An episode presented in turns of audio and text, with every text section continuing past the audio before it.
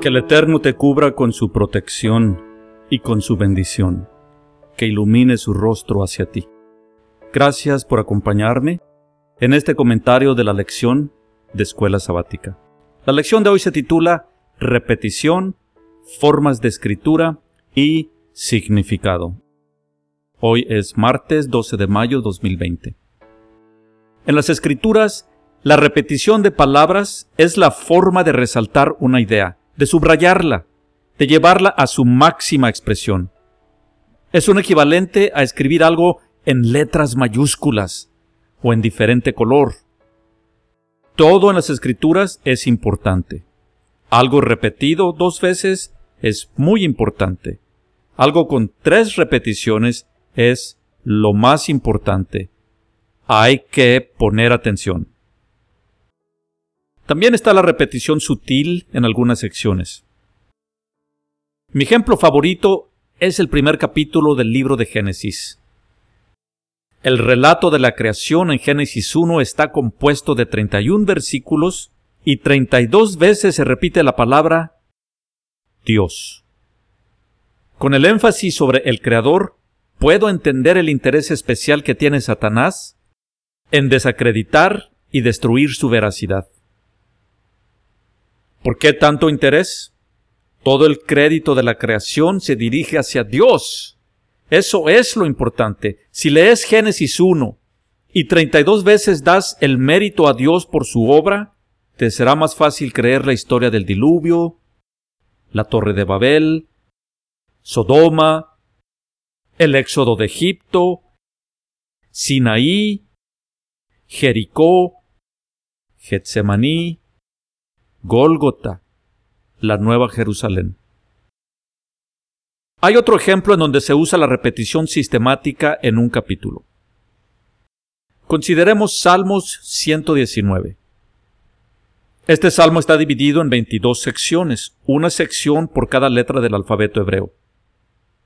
Está compuesto de 176 versículos y cada uno de ellos hace referencia a las instrucciones, el Torah, testimonios, edad, caminos, derek, mandamientos, pikhud, estatutos, chok, mandatos, mitzvah, palabras, dabar, etc. Cada uno y todos los versículos hacen referencia a la ley del Eterno. Puedes escoger cualquier versículo, del 1 al 176, y leerás un versículo dirigiendo tu atención hacia lo que representa la obediencia a las instrucciones del Eterno. ¿Por qué? Porque es importante. No por coincidencia, Salmo 119 es el capítulo más largo de la Biblia. Tampoco por coincidencia es el que contiene el mayor número de referencias a la ley, mandatos y estatutos. Tal vez el Eterno nos está queriendo decir algo. En el Nuevo Testamento también tenemos ejemplos de frases subrayadas con repeticiones. A menudo se cita a Yeshua diciendo, de cierto, de cierto os digo. Por ejemplo, Juan 1.51, y le dijo, de cierto, de cierto os digo, de aquí adelante veréis el cielo abierto y a los ángeles de Dios que suben y descienden sobre el Hijo del Hombre. Juan 3:3 respondió Jesús y le dijo, De cierto, de cierto te digo, que el que no naciere de nuevo no puede ver el reino de Dios. Juan 3:5 respondió Jesús, De cierto, de cierto te digo, que el que no naciere de agua y del Espíritu no puede entrar en el reino de Dios. Juan 3:11 De cierto, de cierto te digo, que lo que sabemos hablamos, y lo que hemos visto testificamos y no recibís nuestro testimonio. Juan 5:19 Juan 5:24 De cierto, de cierto os digo, el que oye mi palabra y cree al que me envió, tiene vida eterna, y no vendrá a condenación, mas ha pasado de muerte a vida. Juan 5:25 Juan 6:26 Juan 6:32 Juan 6:47, de cierto, de cierto os digo, el que cree en mí tiene vida eterna.